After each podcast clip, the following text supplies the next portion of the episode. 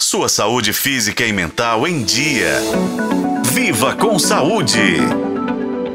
Você já ouviu falar sobre a doença de Huntington? Talvez você não se lembre exatamente desse termo, mas já tenha ouvido algo sobre Coreia de Huntington é porque esse era o nome usado até algum tempo atrás para se referir a essa condição hereditária que começa com pequenos tremores e movimentos involuntários e que pode evoluir para ações mais descoordenadas, até a perda de habilidades mentais. Para chegar ao diagnóstico, os médicos avaliam os sintomas, o histórico familiar, exames de imagem cerebral e testes genéticos. Embora haja medicamentos para aliviar os sintomas, a condição é progressiva e ainda sem cura. Esse problema é causado por um gene dominante. O que significa que se uma pessoa herdar uma única cópia anormal desse gene de um dos pais, já será o suficiente para desenvolver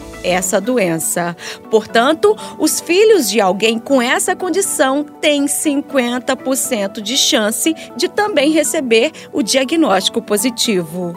Os sintomas geralmente começam de forma sutil, por volta dos 35 ou 40 anos, mas às vezes até antes. Nos estágios iniciais, os movimentos involuntários podem ser confundidos com movimentos propositais, mas com o tempo eles se tornam mais evidentes. O que chama atenção é que as pessoas afetadas podem parecer meio desajeitadas, e um dos sinais mais fáceis de perceber é chamado de coreia, um movimento que o paciente faz e que se parece com uma dança, como explica o neurologista e professor da PUC do Paraná, Gustavo Franklin. A coreia é o nome do movimento involuntário que parece uma dança. Por muito tempo, a doença de Huntington foi chamada de Coreia de Huntington, justamente porque esse sintoma é muito característico. Ele está presente em mais de 90% dos pacientes com doença de Huntington na fase adulta. Então, sim, é o mais característico e até mesmo importante, porque uma vez que é uma doença rara, a doença de Huntington, na presença desse movimento anormal, que a gente chama de Coreia, a gente deve lembrar dela não só o médico neurologista, mas o clínico geral e até mesmo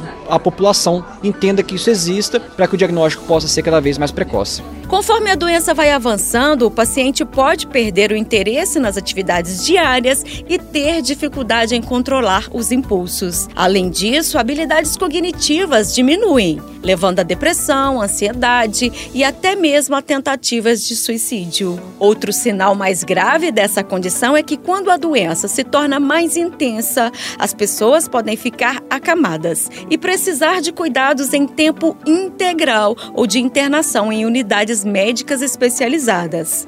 Pois bem, essa doença rara exige muito cuidado com o paciente e também com todos à sua volta. E uma das instituições voltadas para esse apoio é a ABH, Associação Brasileira de Huntington. Quem quiser acessar e saber mais sobre a ABH, é só acessar abh.org.br.